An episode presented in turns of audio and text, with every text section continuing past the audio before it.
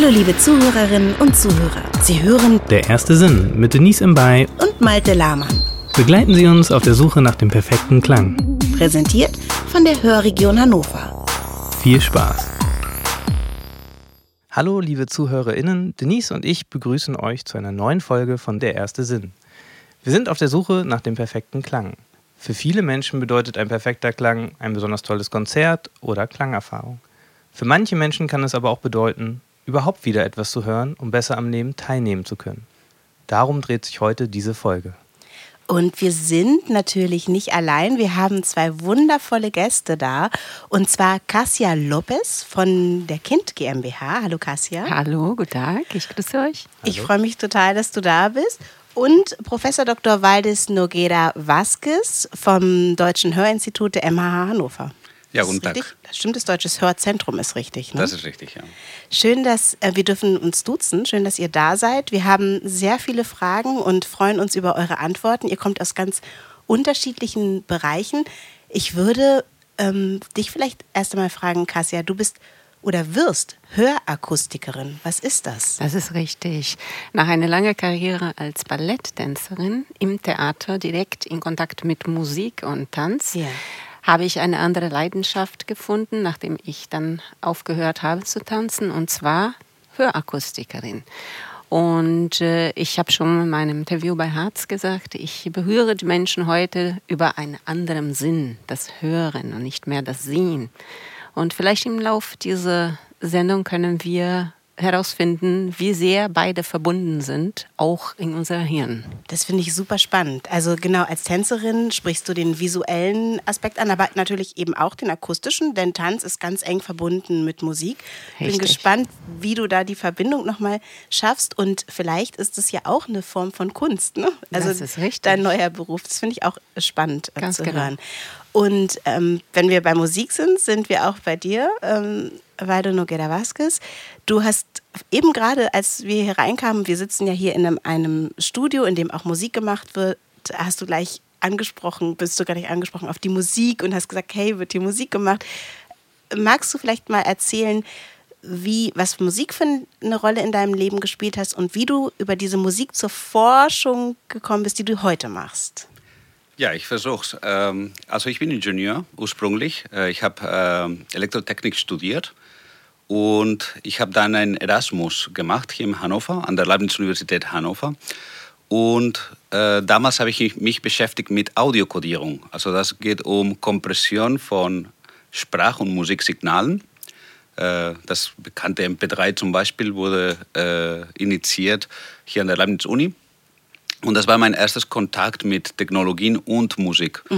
Natürlich zu Hause habe ich immer viel Kontakt mit Musik äh, gehabt. Also mein Bruder beschäftigt sich äh, mit Musik, er komponiert Musik für äh, Piano und Klavier und äh, stimmt auch Pianos.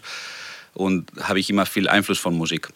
Ähm, nach diesem äh, Aufenthalt in Hannover habe ich angefangen zu arbeiten mit Cochlea-Implantaten. Das sind äh, Geräten, implantierbare äh, Geräten oder Systemen, um das Hören wiederherzustellen Ja. für Leute, die nichts hören können. Und dann könnte ich anwenden, was ich gelernt habe von der technischen Seite, Musik, diese Codierungsverfahren für Cochlea-Implantaten. Und so habe ich angefangen im Bereich Hören oder Hörverlust und, äh, und Technologien. Äh, danach, äh, nach meinem Aufenthalt in Hannover, habe ich mein, auch meine Doktorarbeit in Hannover gemacht und danach wollte ich in die Industrie äh, und danach wollte ich wieder nach Barcelona, nach meiner Heimat und dort habe ich in das Mu- Music Technology Group angefangen. Das ist ein So rum war das. Also es kam erst Cochlea und dann kam wieder die Musik. Es war eine Mischung. Am Anfang kam ich zur Musik durch diese technischen Aspekten und danach äh, wollte ich zurück nach Barcelona und da gab es die Möglichkeit, in dieser Music Technology Group zu arbeiten, wo nur im Bereich Musik und Technologie gearbeitet wird, aber auch mit einer Mischung von Kunst und Technologien. Ja. Also sie entwickeln zum Beispiel neue Instrumenten oder neue Technologien, um die Musik zu analysieren. Und dann kam ich zu diesem Institut mit meinem Background im Bereich äh, Hören und Cochlea-Implantaten und dann habe ich beide Bereichen äh, Verbunden, verknüpft. verknüpft. Ja, dann habe ich ein, eine Forschungsrichtung dort angefangen im Bereich Musik und Cochlea-Implantaten. Und so hat sich alles ergeben. Äh, nach ein paar Jahren, dann kam ich wieder nach Hannover und äh, ich kann nicht aufhören mit Sachen, die ich anfange. Und dann habe ich dann gut. weiter diesen Bereich Musik und Cochlea-Implantate weitergeführt und das machen wir immer noch an der Medizinischen Hochschule Hannover. Ich liebe es, Leute, die einen Doktor oder promoviert haben, zu fragen, wie die, der Titel der Doktorarbeit lautete. Wie lautete deiner? Weißt du das noch? Ja, ich weiß es. Äh, das ist auf Englisch äh, Design and Evaluation of Sound Coding Strategies for Cochlear Implants. Wie spannend. also äh, Entwurf und Evaluation von Soundkodierungsstrategien für Cochlea-Implantaten. Was sind Soundkodierungsstrategien genau? Ja, die Soundkodierungsstrategie ist ein Algorithmus, äh, die man verwendet in ein Cochlea-Implantat. Also ein Cochlea-Implantat besteht auf zwei Teilen. Äh, das externe Teil, das enthält ein Mikrofon und einen Sprachprozessor, die auf dem Ohr liegt. Und das interne Teil, äh, das ist ein Implantat, so ein, eine elektronische Schaltung mit Elektroden, die man in die Haarschnecke drin implantiert, in die Cochlea. Und diese Soundkodierungsstrategie hat die Aufgabe, das Signal von Mikrofon in elektrische Signale umzuwandeln. Und dann diese elektrischen Signale werden an die Elektroden äh, äh, überträgt. Und muss man, also wenn ich mir das so vorstelle, ist es so, wenn das jemand dann bekommt, ähm, eingesetzt bekommt, kann der dann sofort Dinge hören oder muss er das neu lernen, weil diese elektronischen Signale ja vielleicht, nehme ich mal an, ein bisschen anders sind als die normalen Signale, die das Gehirn über das Ohr empfängt? Ja, also hören kann man direkt nach der ersten Aktivierung etwas hören. Also ähm, man bekommt eine Implantation und in der Regel spätestens nach einem Monat wird dann die Aktivierung äh, von das Implantat gemacht. Also einen Monat lang, äh, man kann das auch verkürzen, aber einen Monat lang wird das System nicht aktiviert und dann nach einem Monat wird wirklich aktiviert. Und diese Aktivierung besteht auf die Aktivierung von jeder einzelnen Elektrode. Also es gibt 20 ungefähr, 22 oder 12, abhängig von Hersteller. Und dann für jede Elektrode in der Cochlea wird den Strom zugestimmt, die maximale Strom, die man äh, als äh, angenehmen Laut wahrnimmt. Also man hört was. Aber es ist nicht das gleiche Hören als äh, Erkennen oder Verstehen. Mhm. Und dafür braucht man lange Zeit. Also äh, die maximale Performance, also Sprachverständlichkeit, Performance mit einem Cochlea-Implantat erfolgt nach ungefähr zwei Jahren. Einige Leute brauchen ein bisschen weniger Zeit, ein Jahr, aber man verbessert sich mit dem Cochlea-Implantat entlang zwei Jahren ungefähr. Und danach kommt mehr ein Plateau, wo man hat ungefähr schon alles erreicht. Und da habe ich dann eine Frage. Und in Bezug auf deine Frage jetzt möchte ich vorher vorweg äh, was sagen im, im Sinn äh, der Wissenschaft. Marco Jacoboni hatte in der Universität äh, in Kalifornien 2003, ist ein Professor für Neurologie, hat herausgefunden, dass die Menschen diese Nachahmung sowohl durch das Sehen wie auch durch das Hören empfängt. Und das macht die Sache natürlich sehr interessant für die Menschheit, weil unsere Entwicklung hängt davon ab, über dieses Nachahmen. Dann ist das diese wissenschaftliche Verknüpfung, die ich vorhin gesagt habe, dass wir sehen und lernen über das Sehen und hören und lernen über das Hören. Mhm. Und unsere Kommunikation hängt hundertprozentig davon ab. Wer sich davon Abschied nehmen können, um zu lernen, lernen sich zu kommunizieren, hat eine andere ähm, ja, eine andere Strategie entwickelt für sich selbst. Ne? Dann, also wenn der eine Sinn fehlt, Wenn ein du? Sinn fehlt. Und wenn beide Sinne fehlen, dann hat dieser Mensch eine große Defizit in soziale Umgang, ja. weil er kann we also wesentlich weniger Empathie entwickeln, weil er nicht gelernt hat, wie er selber sich äh, kommunizieren kann. Also wir imitieren sozusagen, auch wenn wir genau. sprechen lernen, Laute der Erwachsenen, Mama, Mama, an dem, Ja, an diese, an diese äh, Ausdruck der Sprache und wie ihr seht, also unser Zuhörer. Bei Cassia, wenn, also da genau. euch jetzt vielleicht der eine Sinn des genau. Sehens, wenn sie spricht, dann bewegt sich ihr ganzer Körper. Die Hände bewegen richtig. sich mit. Und deshalb, wir haben auch eben gerade gesagt, es ist auch so schön, dass wir zusammen in einem Raum sitzen, weil neben den Sinnen des Hörens, des Sehens, des Riechens, nehmen wir ja auch noch genau. äh, Schwingungen und Energien wahr. Und auch das ist ja glaube ich, wissenschaftlich belegt. Ansonsten ist es hier eine spirituelle Geschichte. Einfach mal, nee, es Aber wir genau nehmen uns ja auf unterschiedlichen Ebenen wahr. Genau das. Und die Frage, die ich jetzt dann an Waldo hätte, ist folgendes, weil wir nehmen Schall wahr, die dann im in elektrischen Impulse verwandelt werden innerhalb von des Innenohres. Und da wird es dann zum Zentralnervensystem quasi als ein Signal versandt. Wir überspringen diesen Weg der Luftleitung über die, ne, diese Höhen und gehen direkt in die Cochlea. Und äh, du sagst, zwei Jahre brauchen die Menschen dann, um diesen Klang quasi zu lernen, zu verarbeiten und in eine verständliche Klang zu ordnen. Wie ist das dann? Also, weil du sendest dann direkt einen Impuls als elektrischen Impuls und dieser Mensch kodiert individuell, was das quasi bedeutet in der Sprache. Das ist eigentlich unglaublich, dass das ja. funktioniert. Ne? Mhm. Ja, das ist wirklich ein Wunder, dass es funktioniert. Äh, und es funktioniert sehr gut. Ähm, gut, ich bin ein Ingenieur. Äh, ich bin nicht so ein Neurowissenschaftler. Äh, also ich werde es von der technischen Seite erklären. Ja, super. Ähm, also nochmal, ich wiederhole es. Äh, ähm, es gibt Leute, die ziemlich schnell schon Sprache verstehen mit einem Cochlea-Implantat. Äh, in weniger Monaten sogar gibt es Fälle, die vielleicht in einige Wochen schon äh, einige Sprache verstehen. Es geht um die maximale Performance zu erreichen, das, dieser Lernprozess. Und tatsächlich, äh, man stimuliert äh, den Haarnerv mit einem Cochlea-Implantat direkt. Also es gibt keine Luftleitung. Mhm. Äh, also die akustischen Signale gehen über den Mittelohr und dann über diese Mittelohrknochen und danach äh, dieser Klang als mechanische Vibration wird in die Schnecke übertragen. Mhm. Und das wird alles ähm, ähm, ersetzt durch ein Cochlea-Implantat. Also man hört nicht mehr akustisch in der Regel mit einem Cochlea-Implantat. Bei Hörgeräten ist es anders. Bei Hörgeräten man kann noch diese Luftleitung, man kann das normale Hörsystem nutzen. Äh, man hat ein Defizit, in einige Frequenzen kann man nicht richtig hören und dann diese Frequenzen werden verstärkt, aber akustisch. Richtig, richtig. Und in einem CI, ein Cochlea-Implantat, das ist äh, anders.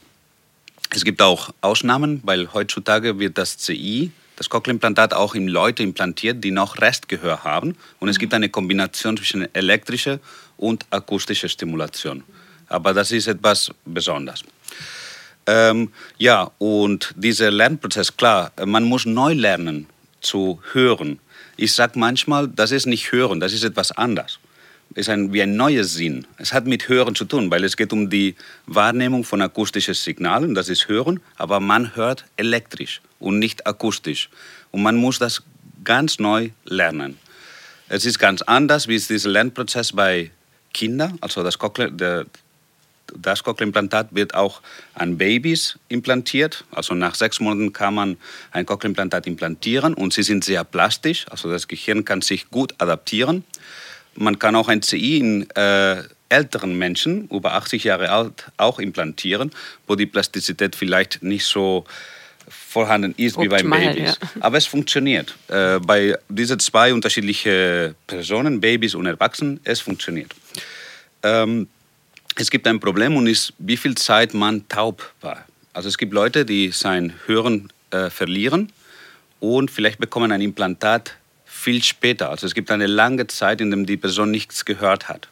Entwohnung ne? findet statt. Ne? Genau, Entwohnung. Und was passiert dann? Den Horn, diese Hornnerv, die in die Cochlea, in die Schnecke äh, drin ist, äh, zieht zurück und ist nicht mehr so aktiv. Mhm. Und dann, wenn man zu spät implantiert, dann kann diese Hornnerv ist nicht mehr wieder so äh, Herstellen, äh, ja, äh, anregbar sozusagen. Mhm. Äh, das passiert die, in die Peripherie, also die Peripherie ist nah an die Cochlea, aber auch in das Zentralhörsystem. Also wenn man ein bisschen mehr in den Hirnstamm, in den Colliculus, in den auditorischen Kortex geht. Äh, das ganze System gibt eine so Art Entwohnung. Mhm. Ähm, es gibt eine, unsere Kortex reorganisiert sich. Und das hat mit, was du vorher gesagt hast, äh, zum Beispiel das visuelle und das auditorische System äh, übernehmen sich einander. Also mhm. jemand, der nichts hört, sein auditorischer Kortex wird nicht so mhm. angeregt und dann das visuelle Kortex und vielleicht andere Sinne übernehmen einen Teil davon. Mhm. Und wenn das passiert, dann ist es sehr schwierig zurückzugehen. Also wenn man das Implantat einsetzt, dann dieser auditorische Kortex wird nicht so richtig äh, mehr aktiviert. Wir, haben, wir finden dieses Problem auch bei Menschen, die auch noch über die Luftleitung, ne, was, was du vorhin erklärt hast, mhm. normales Hören, noch in der Lage wären, durch eine Verstärkung von Hörgeräten zu hören, die zu lange brauchen, um eine Versorgung zu bekommen, dass sie auch diese Entwöhnung erleben. Das heißt, sie ertragen nicht Hörgeräte. Wir passen Hörgeräte an und mhm. sie sind nach ein paar Tagen kommen sie wieder, es ist so laut, ich schaffe das nicht, ich habe Kopfschmerzen, weil es geschieht genau dieser Prozess, was Waldo gerade beschreibt, dass Menschen dann verlernen das Hören. Klar wird andere Strategien ne, vom Hirn ähm, wahrgenommen. Sie werden dann quasi übernommen, diese Cortex wird übernommen, diese Strategie, um Menschen zu verstehen. Die lesen die Lippen, die sind viel, wesentlich aufmerksamer mit den Augen. Aber es geschieht auch im Alter ein Prozess, dass wir ganz, ganz vorsichtig jetzt äh, sagen, es könnte beschleunigen einen Prozess, der zum Beispiel Demenz, der schon vorhanden ist. Ne? Wenn der eine Sinn sozusagen. Wenn dieser Sinn dann quasi nicht angeregt, mhm. angeregt wird. Ne? Ich finde es total spannend. Ich würde gern zu dir kommen, Kassia, als Gerne. Hörakustikerin. Und zwar würde ich einfach mal ganz kurz diese Parallele zwischen visuellen und ähm, auditiven nehmen. Ich bin sehr, sehr kurzsichtig und war auch mal blind auf einem Auge. Ich kann wirklich richtig schlecht sehen. Und du arbeitest ja mit Patientinnen, mit Kundinnen, die quasi ihr Hörvermögen verbessern wollen. Wenn ich zum Optiker gehe und mir meine Sehhilfe hole, dann ist das für mich richtig Stress. Also ich merke, ich finde es so anstrengend, ich fühle mich ähm, defizitär, ich fühle mich ganz, ganz furchtbar äh, in diesen Momenten und habe so das Gefühl, ich ähm, bin ganz überfordert und ich weiß nicht genau, sehe ich jetzt besser oder schlechter und dann kriegt man ja, und das ist ja beim Hören wahrscheinlich ähnlich. Magst du vielleicht für einen Moment mal so in deinen Alltag gehen in dieser Ausbildung als Hörakustikerin und vielleicht so ein bisschen so einen Überblick geben, wie ist es mit Kundinnen, mit Patientinnen, die dann zu dir kommen oder zu euch kommen? Äh, es ist sehr schön, dass du dieses Thema ansprichst. Das war eine der Sachen, die mich tatsächlich zu diesem Beruf bewegt hat. Ne? Wie gesagt, ich berührte die Menschen anders auf der Bühne. Ich hatte aber einen großen Abstand, das war dieser Orchestergraben. Mhm. Und am Ende kriegt man einen Applaus als ein Feedback für dem, was man getan hat. Man weiß, man Jetzt hat. klatscht niemand mehr. Ja, aber es ist anders. Weißt du ja es gar ist, nicht. Nein, nein, es ist tatsächlich anders, weil dieser Applaus, er kann für mich sein oder für meine Kollegen sein, das ist nicht undifferenzierbar. Ne? Wir stehen auf der Bühne und am Hand dieser akustischen Signale, die gesendet wird, weiß ich, ich habe da was Gutes getan oder nicht. Ja, ja.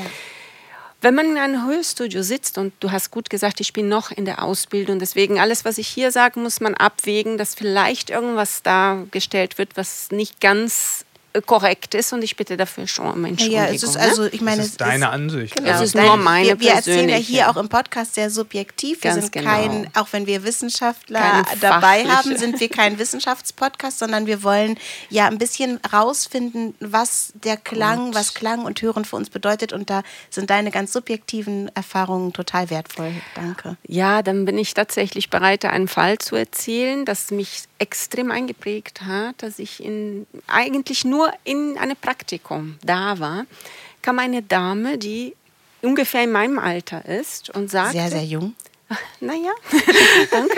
Und äh, ja, mit im Leben würde ich so sagen. Ne? Dass, mhm. dass man denkt, das ist eine Alterskrankheit, kann auch eine Alterskrankheit sein, aber es kann jedem treffen, mhm. ne? aus verschiedenen Gründen.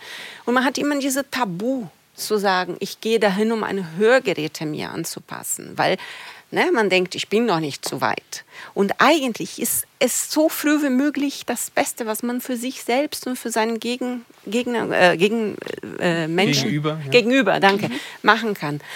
Und diese Frau saß da und sagte, meine Kinder sagen, ich höre nicht. Mein Mann sagt, ich höre nichts, aber ich höre alles.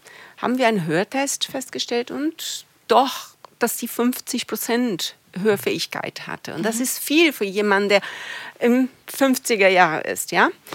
Naja, also sie passten dann, meine, meine Meisterin passte dann ein Hörgerät an und setzt auf. Und als sie merkte, wie wenig sie gehört hatte, fing sie an zu weinen. Mhm. Und das war sicherlich eine große Anstrengung für sie, diese Hörgeräte zu tragen. Denn die 50 Prozent, die sie verloren hat, ganz allmählich, musste sie jetzt innerhalb von Sekunden wieder auf die Ohren bekommen. Das ist fürs Gehirn tatsächlich eine Riesenarbeit. Es ist Sport, sage ich immer mhm. zu dem Kunden. Es ist Sport für Hirn. Da musst ihr tragen und musst ihr tatsächlich gegen angehen dem Alltag, weil ich höre auch meine Jacke hascheln, ne? So, ja, das ist ASMR gerade. Ja. Genau. Und das sind Geräusche, das für jemanden, der lange nichts mehr gehört hat, eine große Überforderung. Stress bedeutet das wahrscheinlich. Es ist Stress, er muss lernen, zu fokussieren wieder. Wo ist jetzt mein Hauptsprechpartner? Und äh, was sind die Vögel hinten, die, ne, die am Singen oder ich kann dieses Wort nicht aussprechen, zwitschern. Zwitschern, ja. Zwitschern. Aber ich kann mir das sehr gut vorstellen, was du sagst. Weil wenn ich mal irgendwie ein paar Tage meine Eltern besuche, die in der Region Hannover leben, ein bisschen auf dem Land, da ist echt leise. So. Und wenn ich dann wieder zurückkomme und hier über den Edam oder so gehe, denke ich, oh Gott. Mhm. Was ist, also einfach von, das, das blendet man ja irgendwann so aus oder der, der, der Nerv passt sich dem Level an. Das ist ja auch auf einem Konzert oder so manchmal ganz mhm. so. Das ist, wird immer lauter.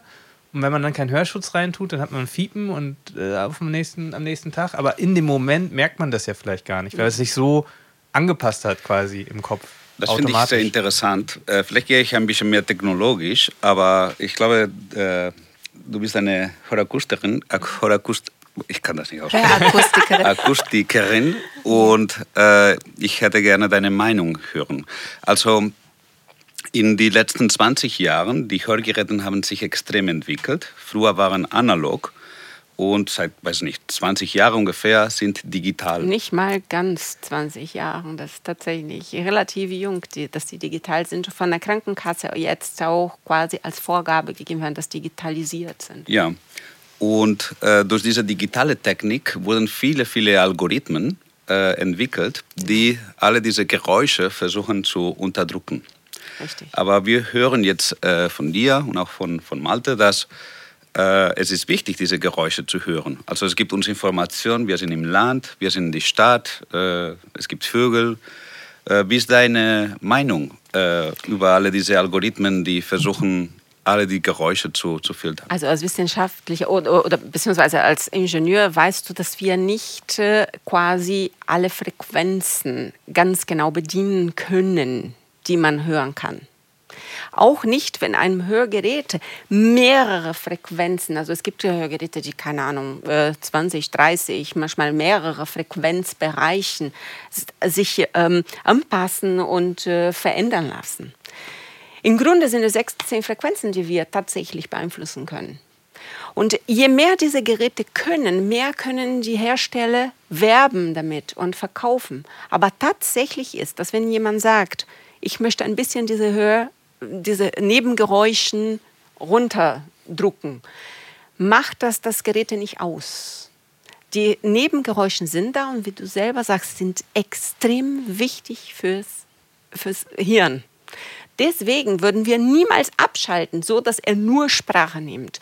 Und ein Kollege von mir sagte oft so, also Sie kaufen hier das ganze Paket. Sie kaufen nicht nur die Sprache, Sie kaufen auch hier die Nebengeräusche, die für Ihr Hirn so wichtig sind. Und damit müssen Sie leben. Denn ich höre auch die Nebengeräusche als Normalhörende, ne? sagt man so. Ne? Normalhörende. Durchschnittshörender vielleicht. Oder, oder Durchschnittshörender, ne? kann man das. Also der Begriff ist wissenschaftlich. Ne? Als Wir haben das normal eben in Tüdelchen gesetzt äh, mit den Fingern. Genau, das hat man noch nicht gesehen. Genau. genau. Cassia hat äh, so kleine Häkchen gemacht und deshalb genau. habe ich immer versucht, ein neues Wort genau, zu finden. Genau, genau. Ich habe unter Häkchen, stimmt, ich vergesse, dass ich nicht gesehen werde.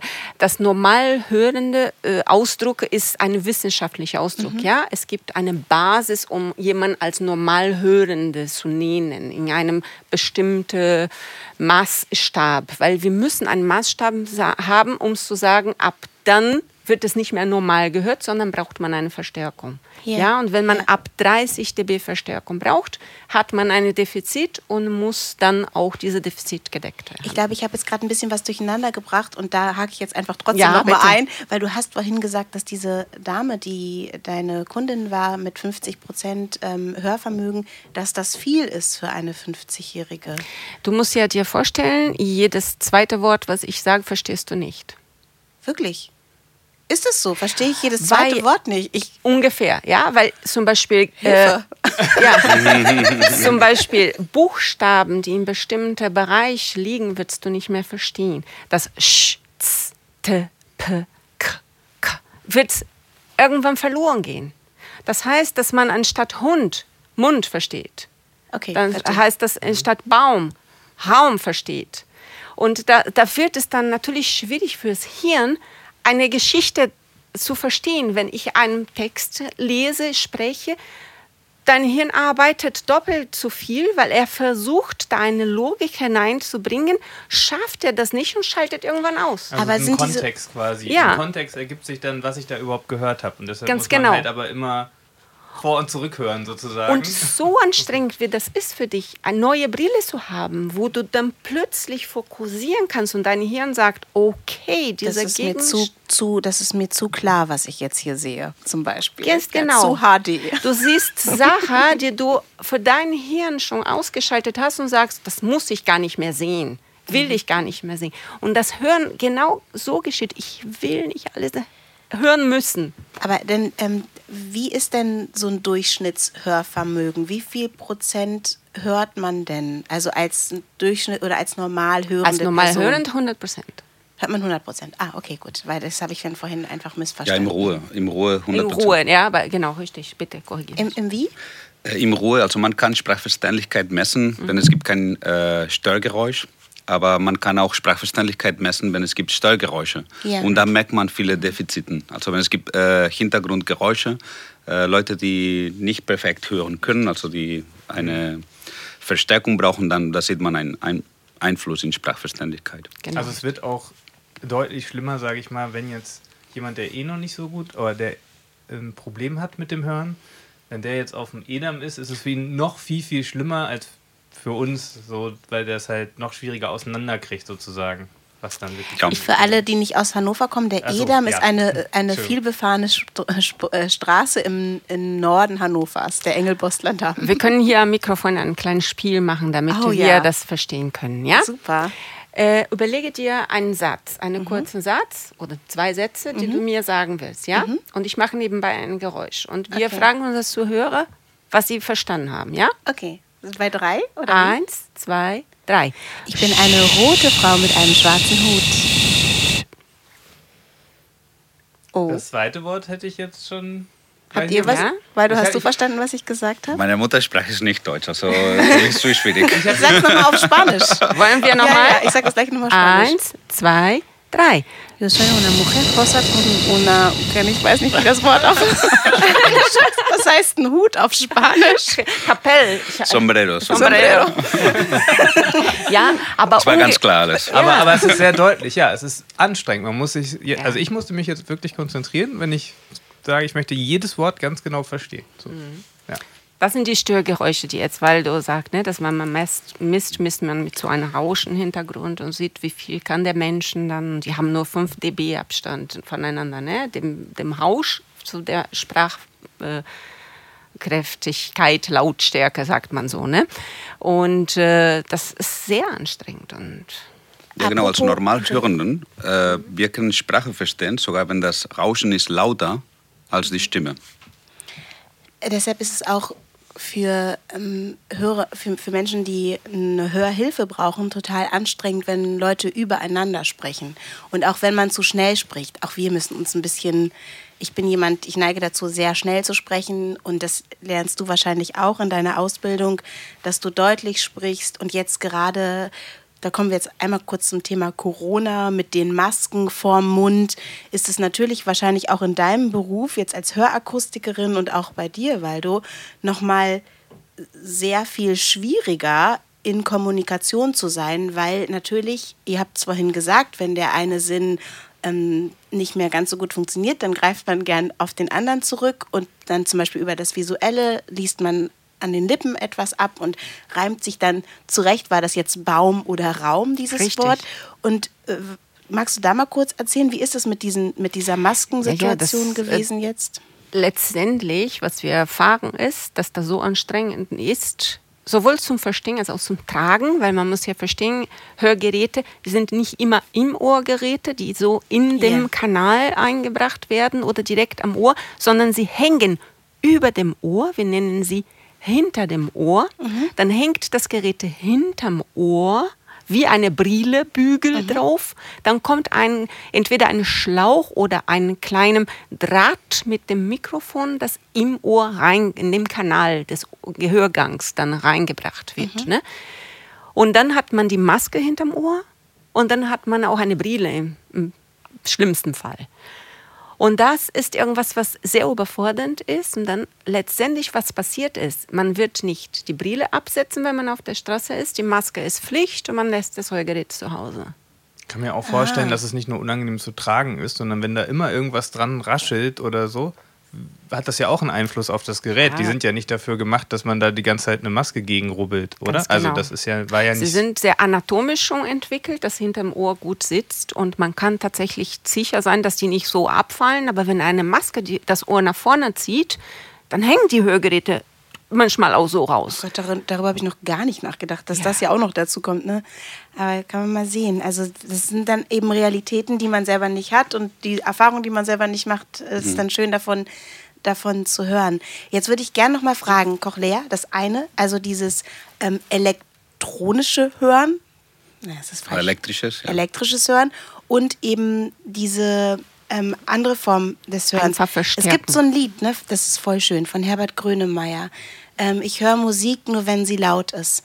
Und wenn, ich stelle mir jetzt vor, mit dem Cochlea, da ist es ja so, dass wenn ich das elektrisch höre, dann fehlen ja vielleicht so diese körperlichen, das körperliche Hören über Bässe oder so. Mhm. Ähm, ist das so oder sie, ist das, mhm. also schätze ich das falsch ein? Bei dem Lied Ich höre Musik, sie hört nie, sie hört Musik nur, wenn sie laut ist. Da geht es eben um eine, eine Person, die ähm, hörgeschädigt ist und die die Musik über die Bässe aufnimmt, über dieses Wummern. Ja. Und wie ist das? Gut, also ist ein bisschen komplizierter. Ähm, mit einem Cochlea-Implantat, äh, ich habe das versucht vorher zu erzählen, äh, man hat nur die Möglichkeit, elektrische Aktivität in diese Schnecke über bis 22 Elektroden. Äh, manchmal nur 20, manchmal nur 12.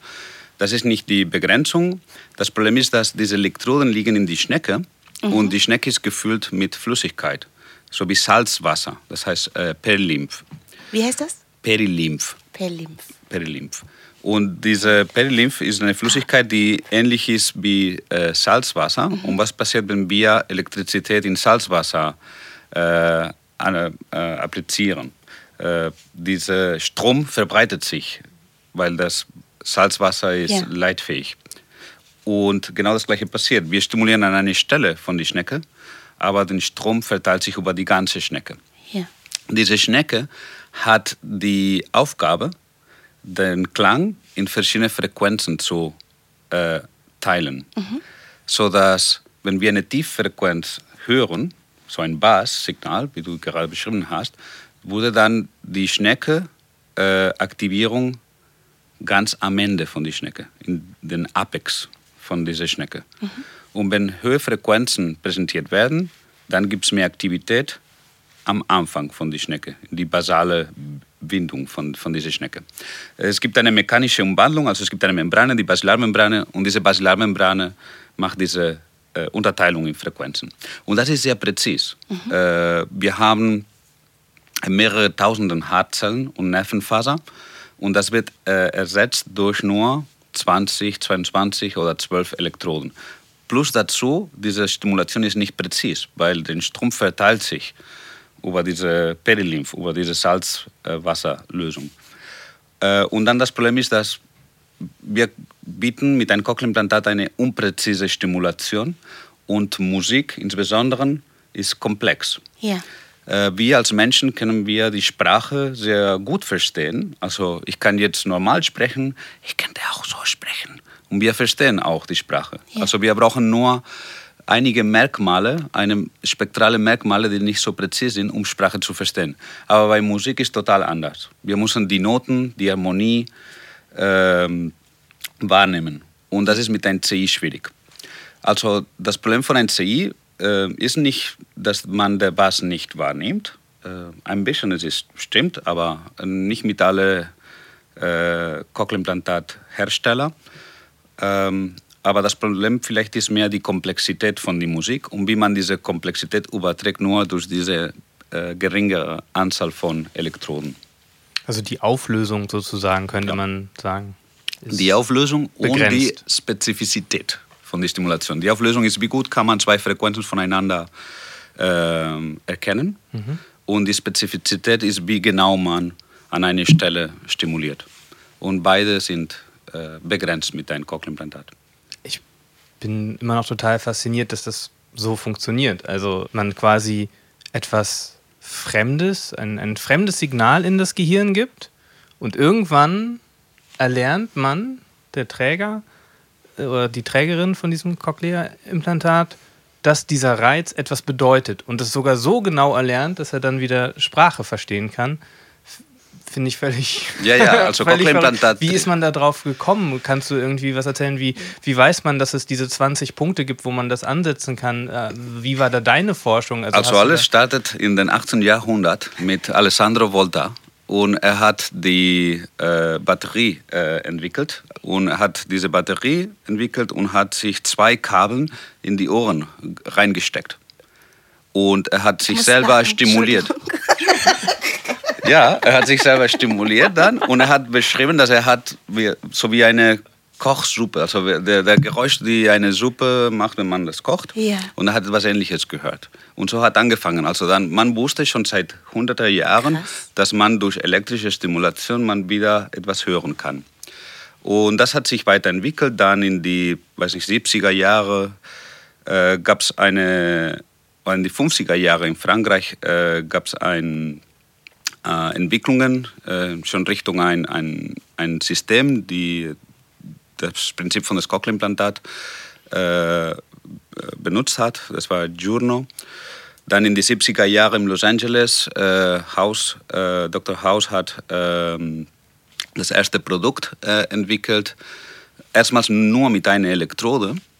Und dann mehr in die Ende 70er, 80er in Australien, äh, Graham Clark hat dann diese Multi-Elektrode, also mehrere Elektroden, das Prinzip von mehreren Elektroden äh, verwendet. Und dann kurz danach auch im USA und im Österreich äh, wurde, wurden Systeme entwickelt. Äh, und das sind die, die Firmen, die heutzutage diese Cochlea-Implantaten herstellen.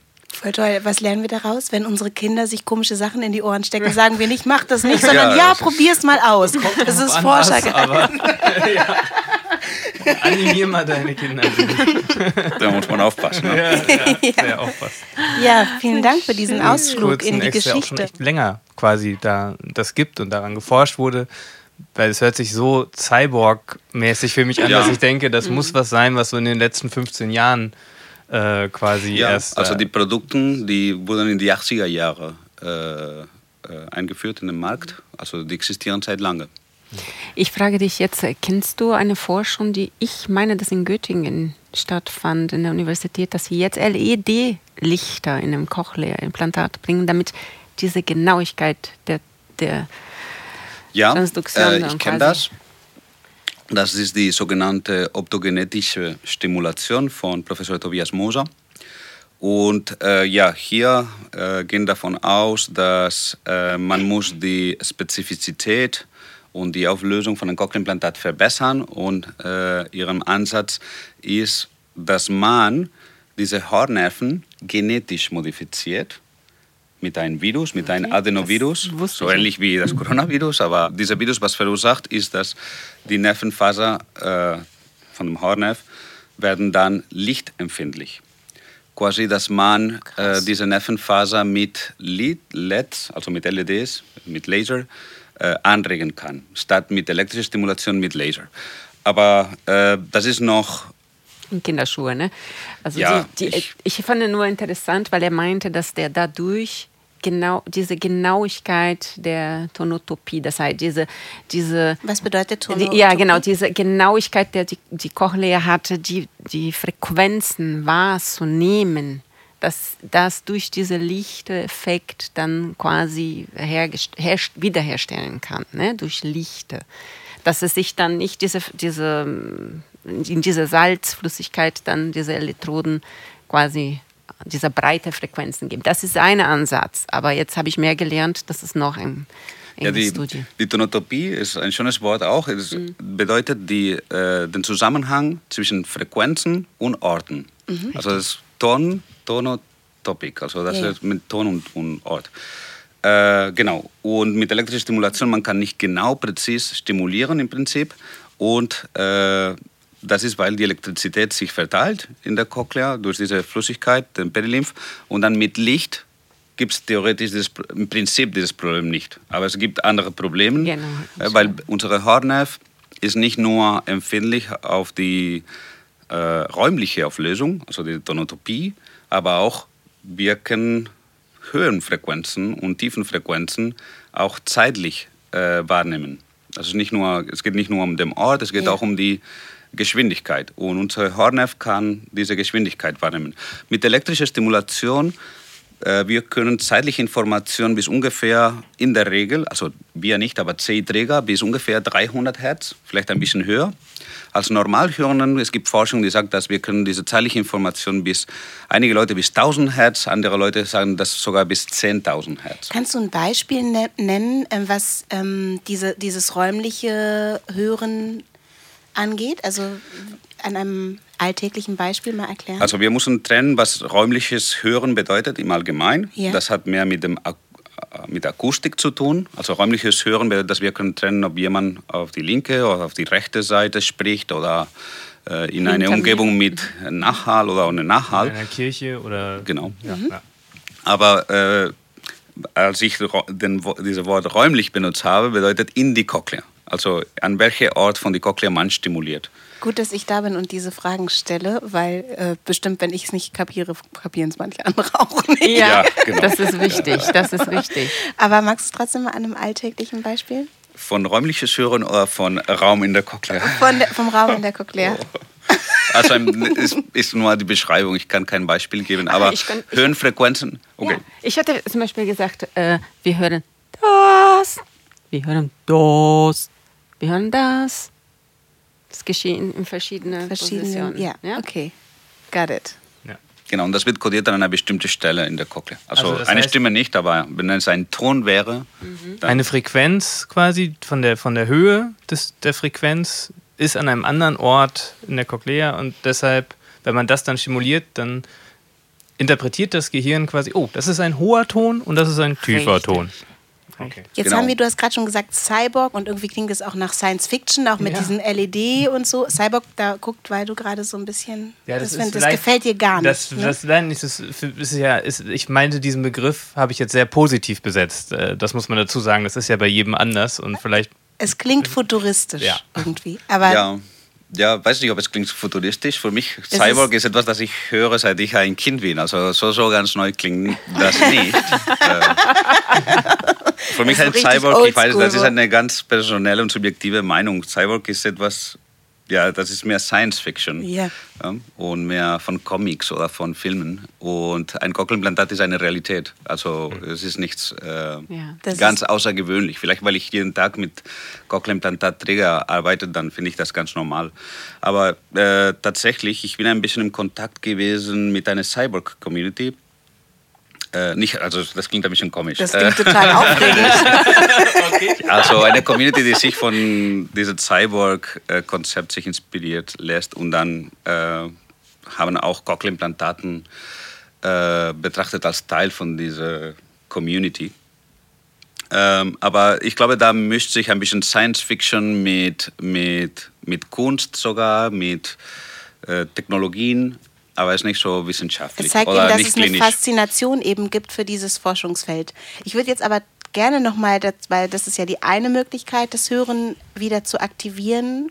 Und ähm, du arbeitest aber mit anderen Hörhilfen. Magst du mal beschreiben, was für ein Spektrum du bisher in deiner Ausbildung schon kennengelernt Genau, hast? da ich noch in der Ausbildung bin, ist für mich diese Frage tatsächlich total schwer. In diesem Punkt Ja. der Ausbildung bin ich noch nicht, aber also in dem alltäglichen Leben hat man tatsächlich innerhalb von ein Art vom System, das hinter dem Ohr, was ich vorhin beschrieben habe, schon verschiedene Techniken bereichen, dass äh, das wesentlich und gut können muss, was eine Krankenkasse so als Vorgabe gibt, was das Hörgerät tatsächlich können muss.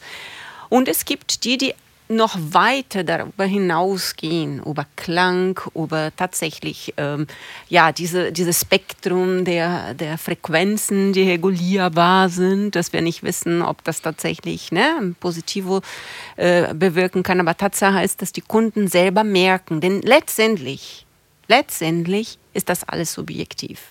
Ich muss selber ein Hörgerät in meinem Ohr haben und sagen, dieses Hörgerät bringt mir mehr als das andere Hörgerät. Dann kann ich als Akustikerin, das die ich irgendwann sein werde, bin noch nicht.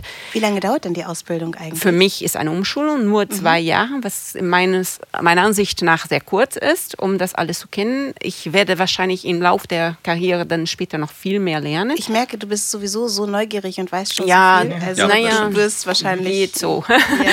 Aber ich denke, letztendlich ist das so, dass wenn ich eine, eine Empfehlung ausspreche, kann ich diese Empfehlung nur am Hand dessen, was ich in den Messungen, die ich gemacht habe, machen. Und ich biete dem Kunde an, verschiedene Möglichkeiten. Also meine Empfehlung ist diese. Wir haben aber diese und diese für Sie auch. Und er kann alles ausprobieren und kann mir sagen, mit dem Gerät fühle ich mich eher besser zurecht. Darf ich noch mal zwei Schritte kurz zurückgehen? Ja, gerne. Vielleicht, weil ich denke, dass ich es verstanden habe, aber äh, um mhm. sicher zu gehen, weil manchmal ist es ja so, dass man denkt, man weiß was und dann ist es doch ganz anders.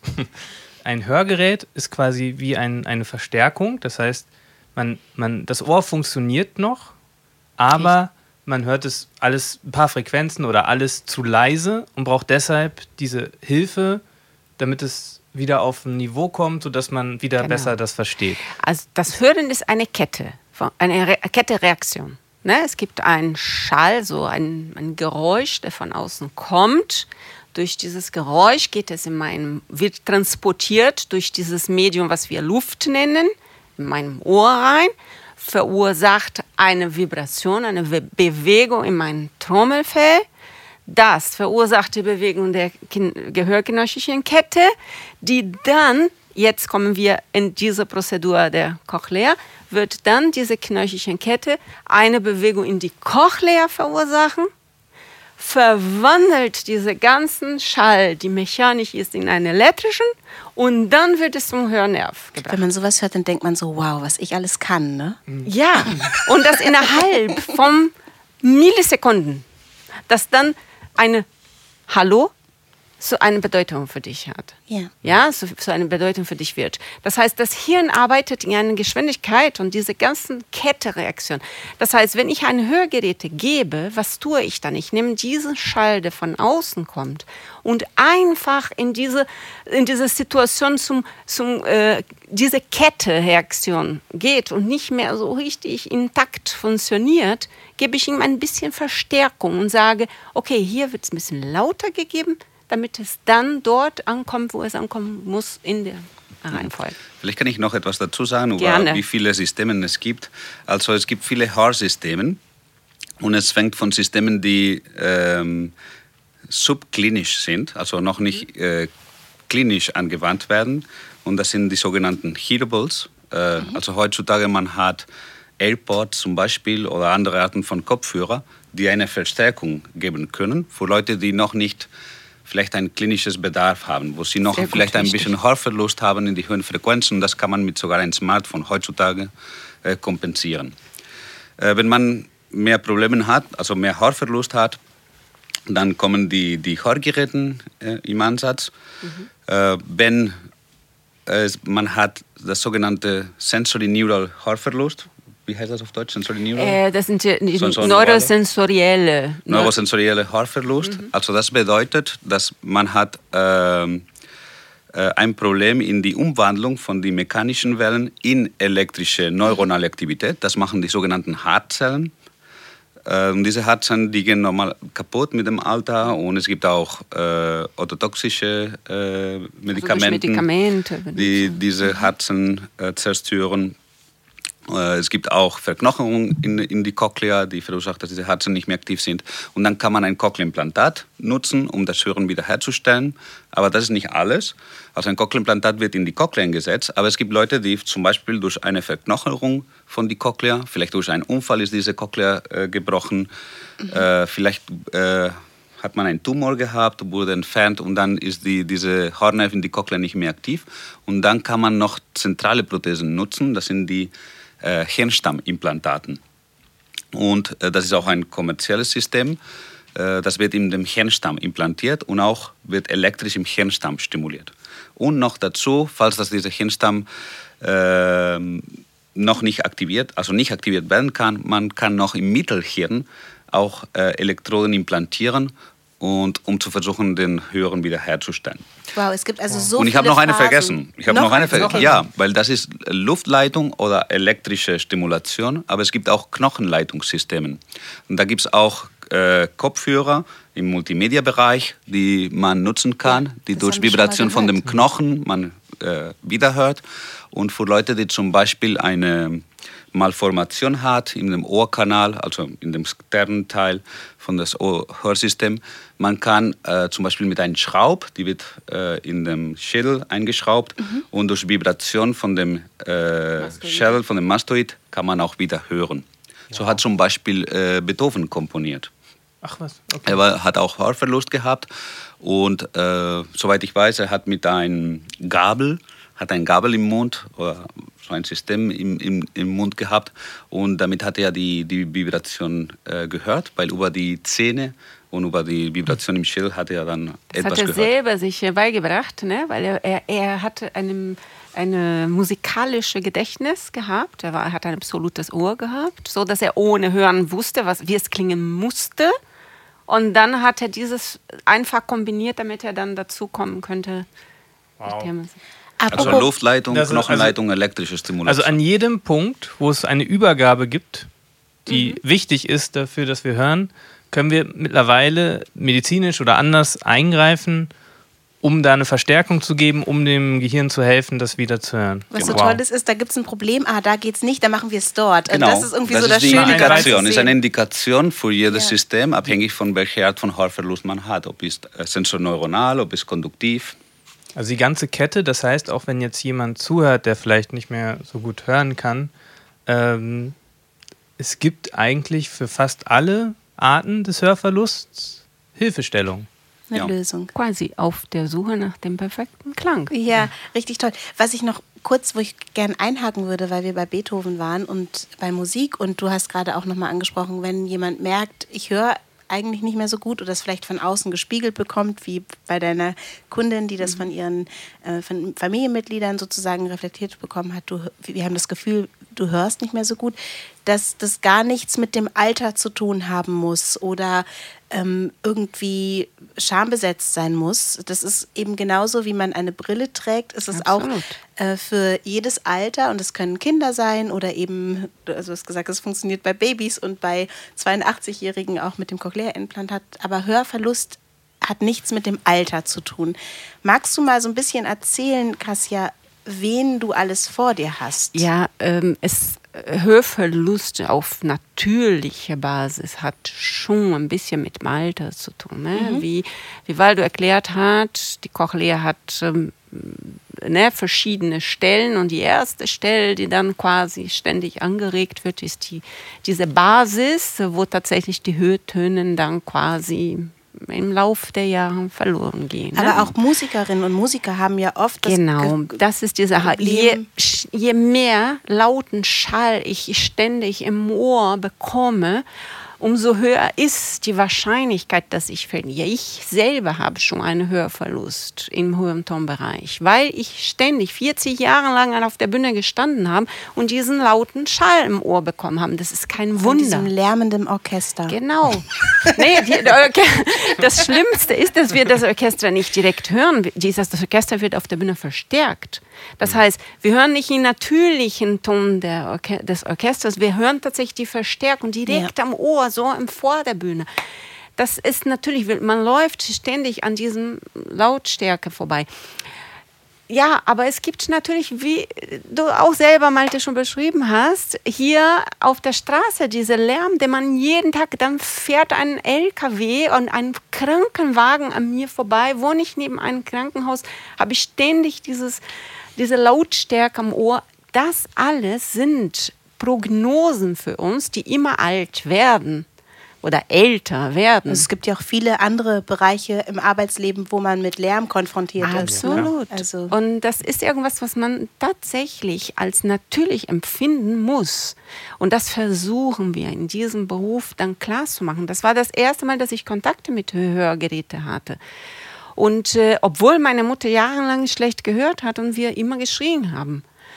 Als sie dann Hörgeräte getragen hat, bin nach Europa gekommen habe ich sie nicht mehr mit Hörgeräten erlebt, so im tagtäglichen äh, Umgang.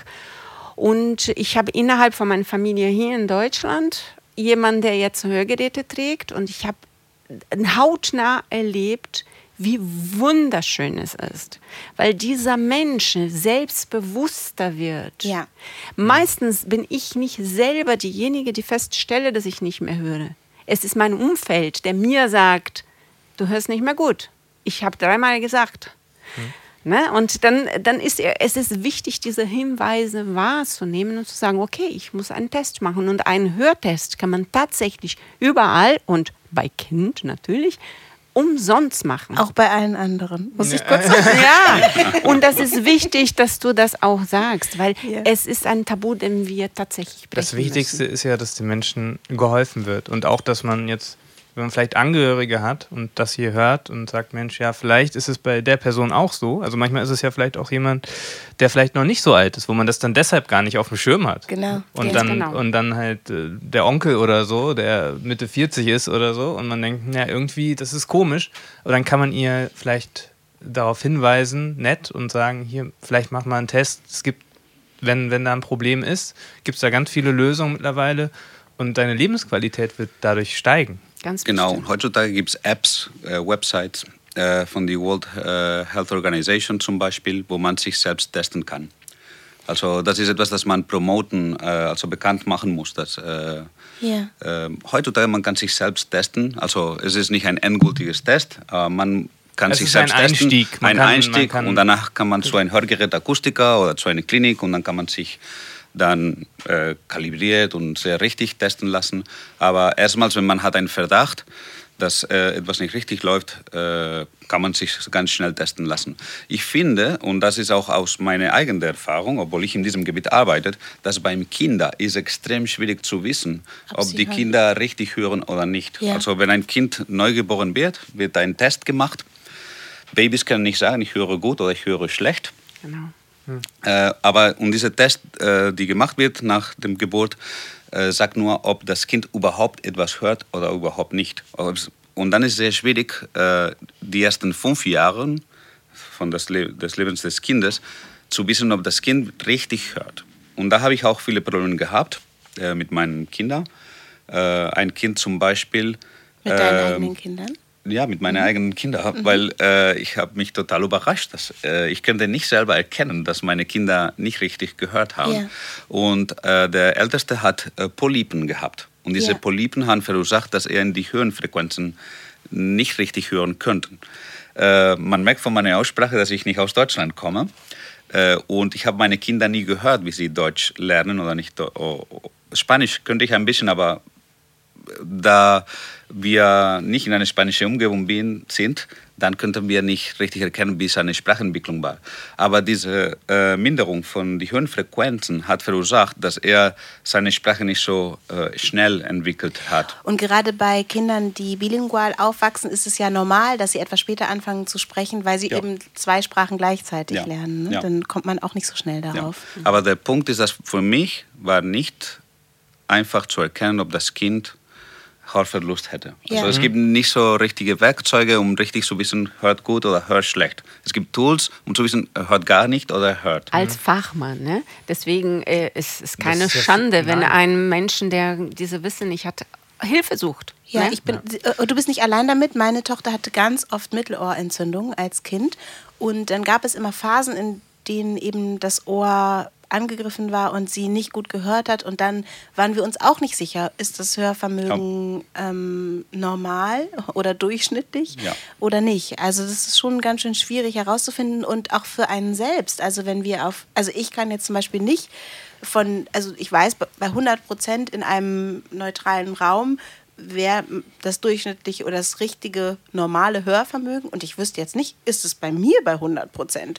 Weil wie beschreibt man Hören so? Also, und da würde mich auch interessieren, wie findest du denn in deinem Beruf raus, wie viel also wie funktioniert das, ähm, das Hörgerät anzupassen oder überhaupt herauszufinden, ist da überhaupt eine Hörhilfe nötig oder nicht? Ja, das ist tatsächlich, sind äh, viele Geräte benötigt, die tatsächlich, wie Waldo sagt, kalibriert sind, damit sie immer wieder uns bei, bei individueller Messung diese Ergebnis geben, die diese Person hat. Ne? Weil wenn ich nicht kalibriert habe, diese, diese Werte, dann könnte heute gut sein, morgen schlechter. Ne? Dieses Mikrofon gibt eine bestimmte Vibration, dieser Kopfhörer gibt eine bestimmte Vibration. Und ich musste dann im medizinischen, äh, bitte korrigiert mich und ergänze bitte, ne, weil du, wenn ich irgendwas sage, dass äh, im medizinischen Sinn müssen sie so kalibriert sein, dass ich in eine bestimmte Maß, der medizinisch vorgegeben ist, die Hearing Level, quasi HL, Hearing Level, messen kann, wie dieser Menschen dann hört. Ja? Und da wird es dann gemessen anhand von Ton. Ich, ich sende entweder einen Sinuston oder ein, ein Rauschen oder einen, einen äh, Wirbelton, einen Pulston, damit dieser Mensch mir sagt, wo sie gerade eben hört. Das ist ihre mhm. Hörschwelle. Und dann mache ich einen Sprachtest mit dieser Person. Und dieser Sprachtest wird gemessen, wo sie mehr Silbigen anfängt zu hören was ist die Grenze dieses Hörens und wo, wie sie Sprache in der Lage ist zu verstehen. Was sie von der Sprache kapiert bei einsilbigen Sprachwörtern. Äh, okay. Und da ermittle ich anhand von Vorgaben der Krankenkasse, wie viel dieser Menschen dann fähig ist zu hören oder nicht. Also das heißt, um das zu messen, habt ihr eine Art objektiven Test, den ihr benutzen könnt? Auf jeden Fall muss ein objektiver Test stattfinden. Durch diese Kalibrierung suchen wir die objektive, dieses objektiven Test. Es gibt natürlich den subjektiven Empfinden, den wir nach dem Anpassen dann erfragen, ne, wie diese Person tatsächlich fühlt, denn es letztendlich ist er individuell. Und dann mit dem Hörgerät, mit dem versorg versorgten Ohr machen wir dann das Subjektive. Das Subjektive. Ja, äh, und genau, es gibt objektive äh, Messungen, äh, wo man trotzdem noch den äh, aktiven äh, Feedback von der Person braucht. Also sind objektiv, mhm. aber nicht ganz, ganz objektiv, weil man hat eine Person, die einen Test macht und Richtig. man hat eine Person, die diesen Test durchführt. Äh, wir in die Forschung entwickeln objektive elektrophysiologische Messungen äh, wir versuchen durch äh, Messungen über das ganze Hörsystem, Messungen von der neuronalen Aktivität und versuchen wir auf Basis von diesen elektrophysiologischen Messungen die Sprachperformance von einem Patient zu äh, schätzen. Mhm. Und das ist wichtig, äh, um zu wissen, ob Kinder zum Beispiel richtig hören oder nicht. Also wir als Eltern oder äh, die Ärzte oder die Audiologen äh, mochten wissen, wie gut ein Kind oder eine Person, ein Erwachsener, die kein Feedback geben kann, äh, wissen. Und das kann man zum Beispiel mit Elektroenzephalographie, also EEG, das sind Elektronen, die man auf dem Kopf, äh, auf, auf dem Kopf einsetzt. Und man kann die Hirnsignale äh, messen. Mhm. Und dann können wir ein akustisches Signal über ein Hörgerät, über ein Cochlea-Implantat oder normal abspielen und dann diese neuronale Messungen ableiten und dann jemand, der nichts hört, zum Beispiel, würde keine auditorisch, also kein Signal von dem auditorischen Kortex erzeugen. Das ist ein Extrem. Und jemand, der gut hört, würde dann Signale erzeugen, die zu tun haben oder korreliert sind mit dem Sprachsignal, die man präsentiert hat. Und wir versuchen zu zeigen, dass diese Hirnwellen korrelieren mit Sprachperformance. Mhm. Und das wäre eine objektive elektrophysiologische okay. Messungen. Mhm äh, die sind noch nicht klinisch eingesetzt. Einige sind klinisch eingesetzt, kann man klinisch nutzen, aber viele sind nur noch in früheren Stadien. Seht ihr, habe ich wieder was gelernt. Ja, wir ja, alle. Ja, vielleicht ja auch bald dann, also in zehn Jahren vielleicht ja auch bei Hörgeräten kann es ja vielleicht dann auch schon eingesetzt werden, sowas. Also ich sage jetzt mal, wäre ja auch eine Sache. Das kann man für Hörgeräte, für Normalhörenden und auch für Cochlea-Implantatträger äh, nutzen. Das kann man jetzt schon, nicht in zehn Jahren. Ja, aber jetzt gibt es das ja noch nicht bei Hörgeräteherstellern, wo man das als Test macht. Das meine ich Ach so, nur. ja, ja, dass ja, dass man das kommerziell dass bringt Irgendwann eine, im- dass es irgendwann eine App gibt mit Ja. so einem Bluetooth-Dongle, die Ja. man sich auf den Kopf Oh setzt. mein und Gott, ja. sowas. Alles ist möglich. Ja, aber so weit sind Jahren wir nicht. vielleicht. So weit sind Ja. wir nicht. Wir brauchen nur einige. Elektroden, die man an den äh, Smartphone äh, verbindet und dann könnte man sich selber messen. Das wäre ja auch So, was. los geht's, Leute. Forschung und, ähm, und Genau. eben auch die äh, AnbieterInnen von Hörhilfen, ähm, auf geht's. Aber Hören ist ja nicht nur objektiv, sondern auch sehr subjektiv, gerade wenn es um die Kunst geht. Also wir alle lieben Musik, wir alle, die wir hier sitzen und wahrscheinlich auch die meisten Menschen, das weiß ich gar nicht, ob es Menschen gibt, die keine Musik mögen. Ähm, und das Empfinden von Musik ist ja auch sehr subjektiv und ganz unterschiedlich.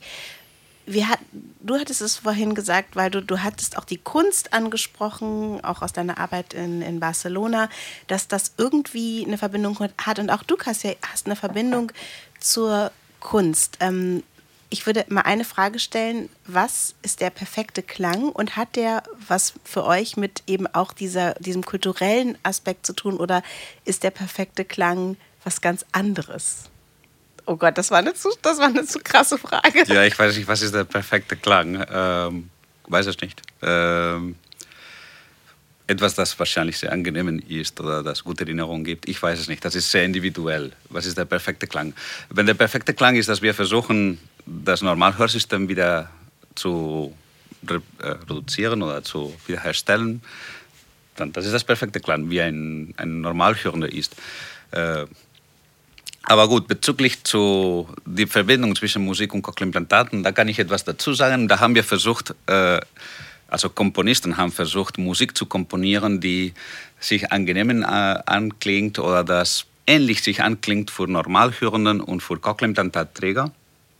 Und das war bei mir sehr beeinflusst von den Nebenbedingungen, die ich gehabt habe damals. Also ich war Ja. in Barcelona in dieser Music Technology Group und da gab es eine Stiftung, eine Foundation, das ist die Phonos Foundation. Und das ist eine Foundation, die ähm, fördert äh, elektroakustische Musik.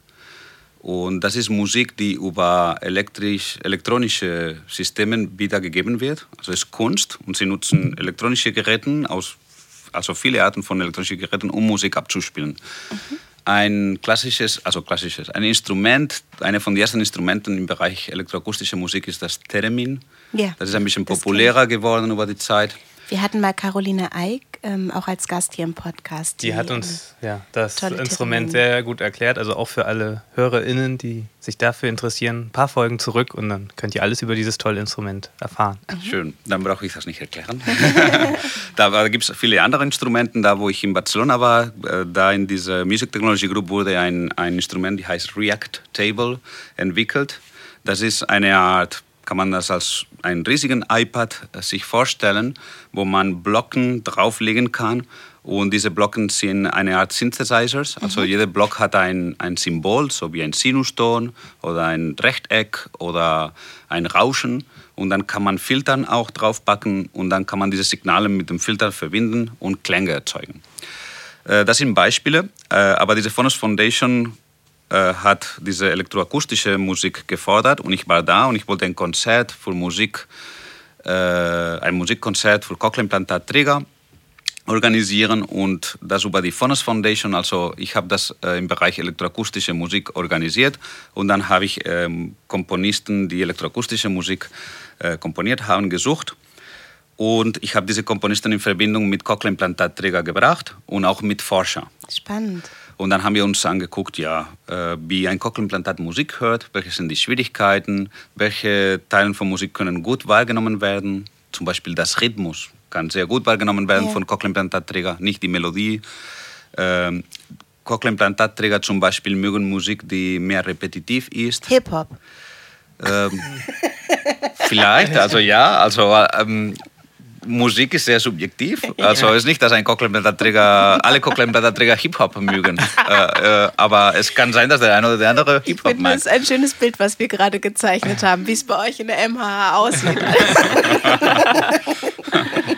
Also äh, Cochlea-Implantatträger, die Erwachsenen, also äh, bedeutet, äh, Leute, die ein Cochlea-Implantat bekommen haben, als sie erwachsen sind, hören normalerweise Musik, die sie schon kennen. Weil sie haben das in Erinnerung. Das hat Cassie Ja. auch gesagt. Und dann sie können mischen, was sie hören, mit was sie in Erinnerung haben. Und dann klingt gut. Also jemand, der Hip-Hop gehört hat, äh, dann äh, leider wird diese Person taub, bekommt ein Cochlea-Implantat, kann gut sein, dass wieder Hip-Hop hört und die Musik, die, die, sie, die diese Person schon kennt. Aber das kann man auch nachbilden mit Musik, die repetitiv ist, die am Anfang vielleicht einfach ist und dann äh, wiederholt sich diese Musik Ja. und jedes Mal komplexer und komplexer. Damit diese, Minimalistisch. Äh, ja, am ne? Anfang minimalistisch und dann man hat diese, diese, wie hat diese Abschnitt von der Musik verstanden und dann kann man das ein bisschen komplexer machen. Also das waren Inspirationen für diese Komponisten, die ich damals gesucht habe. Äh, und so haben sie Musik äh, komponiert und wir haben diese Musik live präsentiert. Äh, erstmals in Barcelona, das war in 2011, aber dann auch in Hannover, auch in 2013 Wir und das in noch Mal. 2017. Wir wollen das nochmal. Ist es auch ein Hörgenuss für alle, die kein Cochlea-Implantat haben? Ja, also ich weiß nicht, ob es ein Hörgenuss ist, sehr schwierig. Das ist immer die Frustration. Ich glaube, äh, wenn man Musik macht oder ein Musikkonzert organisiert, man, man kann nicht Musik machen, die alle. Mhm. alle gut finden. Ne? Also es gibt immer Kritik und so, aber, Aber äh, auf jeden Fall ist Musik, die ähm, ja, man ähnlich als Normalhörenden als Cochlea-Implantatträger wahrnehmen kann. Gibt es davon eine Aufnahme? Weil wir machen zu jeder Folge machen wir so etwas, das nennt sich eine Klangerfahrung, ein Klangerlebnis. Und da würden wäre das total toll, wenn wir sowas benutzen dürften, Ja. damit dann das jemand sich anhören Ja, das kann. gibt es. wenn- Also es heißt zu- musicforci.com. musicforci.com und dort kann man äh, Videos sich angucken, Aufnahmen von die drei Konzerten und ja, das können wir gerne hier äh, abspielen. Wir haben auch in der Berufsschule, ich weiß jetzt nicht, ob das gilt, äh, frage, ich, frage ich dich jetzt, ob äh, tatsächlich, es gibt auf äh, YouTube tatsächlich, wie ein Cochlea-Träger Geräusche wahrnehmen. Also ne, hört. Und es gibt da so Experimente, die gemacht werden, dass sie spielen, so Musik oder Sätze, wie sie das hören und wie wir dann letztendlich hören. Spannend, ja. Sehr spannend.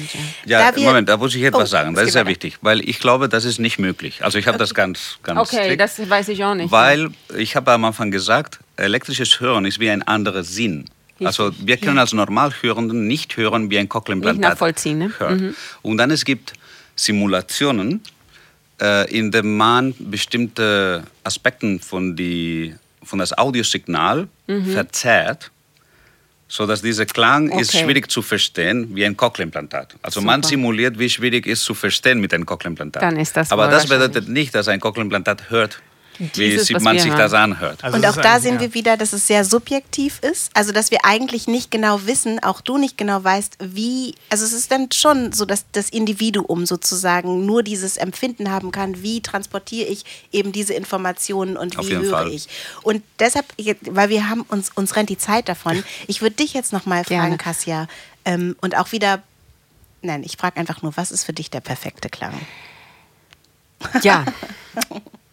Ich habe eine Erfahrung zur Musik in meinem Leben gemacht, dass ich schließe jetzt den Kreis, den ich ganz am Anfang gesagt habe, ne, mit diesem Aspekt der Wiss- Neurowissenschaft, das sagt, Musik ist Entwicklung, ist auch bedeutet, dass der Menschen im Lauf der Evolution sich entwickelt. Ne? Es gibt äh, Hinweise darauf, dass wir tatsächlich als allererstens Geräusche und Bewegungen gemacht haben, um uns zu kommunizieren, bevor eine Sprache da war.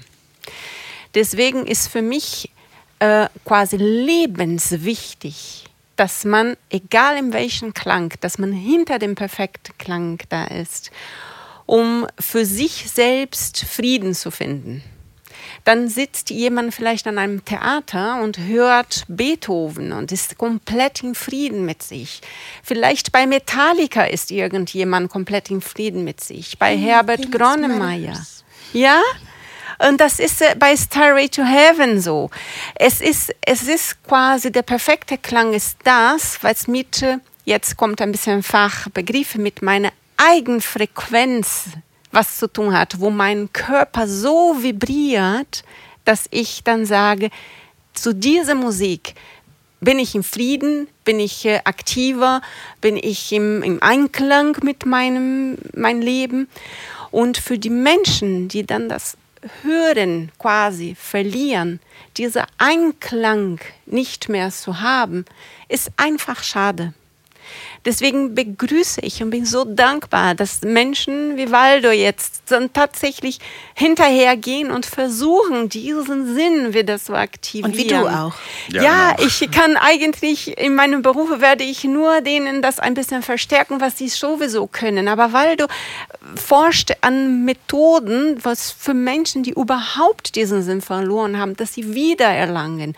Und das macht mich sehr emotional. Ja, weil das, das ist wunderschön. Oder das ist ein Moment so, wo der Mensch durch diesen Sinn wieder den Einklang zu seinem Welt oder Umwelt. Erlangt. Und am Ende äh, äh, Hörverlust ist ein Problem, die man aus verschiedenen Richtungen äh, lösen muss. Mhm. Und äh, einmal ist die Forschung oder die die technische Seite, aber die, die klinische Seite und Richtig, äh, ja. Äh, die Leute, die äh, mit Kunden, mit äh, Hörgeräteträger arbeiten, sind mhm. auch äh, extrem wichtig, auch von der medizinischen Seite.